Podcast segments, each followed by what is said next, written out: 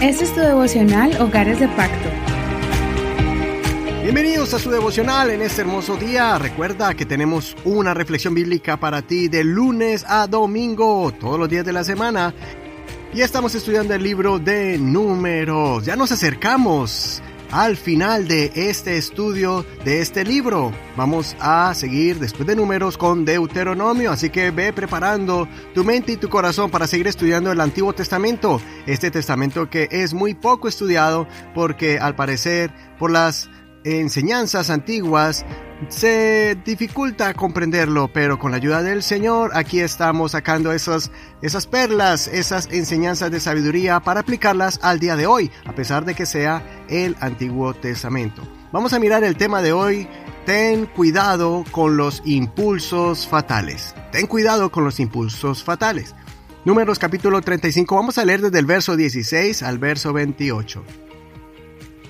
Si lo hiere con un instrumento de hierro y él muere, es un asesino. El asesino morirá irremisiblemente. Si lo hiere con una piedra, con la cual pueda causarle la muerte, y él muere, es un asesino. El asesino morirá irremisiblemente. Si lo hiere con instrumento de madera con el cual pueda causarle la muerte, y él muere, es un asesino. El asesino morirá irremisiblemente. El vengador de la sangre matará al asesino. Cuando lo encuentre, lo matará.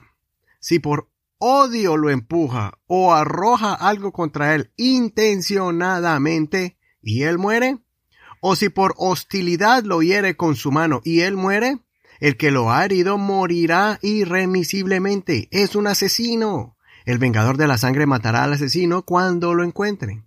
Pero si lo empuja de repente sin hostilidad, o tira sobre él cualquier instrumento sin intención, o si, sin verlo, hace caer sobre él alguna piedra que pueda causarle la muerte, y él muere, no siendo él su enemigo, ni procurando su mal, entonces la congregación juzgará entre el homicida y el vengador de la sangre conforme a estos decretos.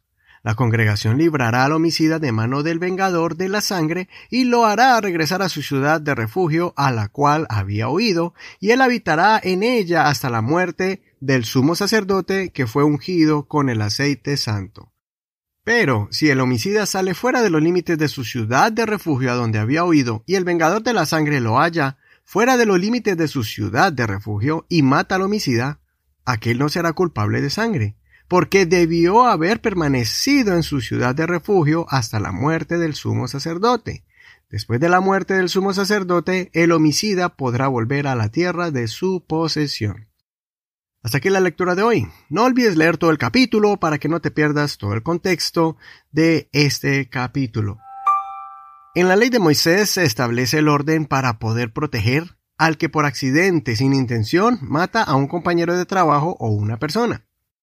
Alrededor del territorio se establecieron ciudades de refugio para que ahí se fuera a vivir el causante del accidente y se protegiera de algún ataque de venganza de un familiar del fallecido.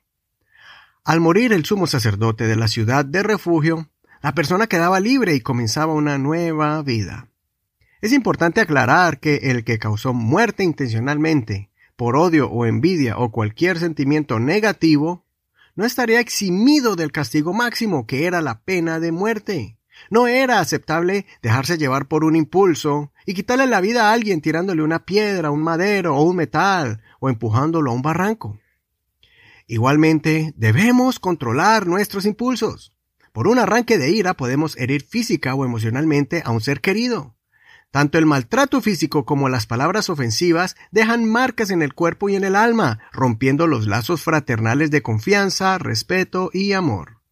Un arranque de tristeza y de dolor nos puede empujar a cometer acciones que después nos vamos a lamentar frustraciones con el esposo o esposa o con alguno de los hijos, eso podría impulsarnos a acciones nefastas. Espero que esta reflexión te muestre la importancia de controlar los impulsos y emociones negativas que destruyen lo más precioso que tienes, tu familia.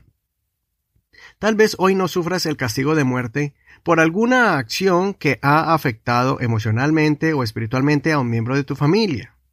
Pero ten en cuenta que esa acción dañina entristece al Espíritu de Dios. Lo vas a alejar de tu vida y de tu hogar. convirtiéndote en un obstáculo para las bendiciones de Dios. O peor, caer de la gracia de Dios y hasta perder tu salvación. No pienses que este mensaje llegó tarde a tu vida. Si has cometido errores, te invito para que entres a la ciudad de refugio llamada Jesucristo. El enemigo quiere destruirte usando tu pasado y tus errores. Nunca es tarde para arrepentirse y pedir perdón a Dios y a las personas a las que le causaste daño. Hazlo pronto, antes que sea demasiado tarde. El Señor te redimirá y te dará una nueva oportunidad. Nuestro sumo sacerdote, que es Jesucristo, murió por nosotros para que nosotros podamos tener una nueva oportunidad en nuestras vidas, en nuestros matrimonios, con nuestros hijos, con Dios. En conclusión, toma el control de ti mismo, desarrolla el dominio propio, piensa en las consecuencias eternas por una reacción de unos segundos. Hasta aquí el devocional del día de hoy. Soy tu amigo y hermano Eduardo Rodríguez. Que el Señor Jesús escuche tu oración, que tú puedas refugiar en la ciudad de refugio que es Jesucristo y que te dé el dominio propio para controlar los impulsos. El Señor proteja tu familia y tu hogar. Gracias por escuchar este devocional. Gracias por tu apoyo y también tus oraciones que son vitales para que este mensaje llegue a muchas familias más. Recuerda compartir este devocional con las personas que más aprecies o con alguien que tú pienses que se pueda beneficiar de estos devocionales. Recuerda que estamos en Facebook como Hogares de Pacto Devocional. También si quieres recibir estas enseñanzas, escríbenos al 562-551-2455 para que lo recibas por medio de WhatsApp. Bendiciones de Dios para ti. Hasta mañana. Este es un ministerio de la Iglesia Pentecostal en Hispana El Reino.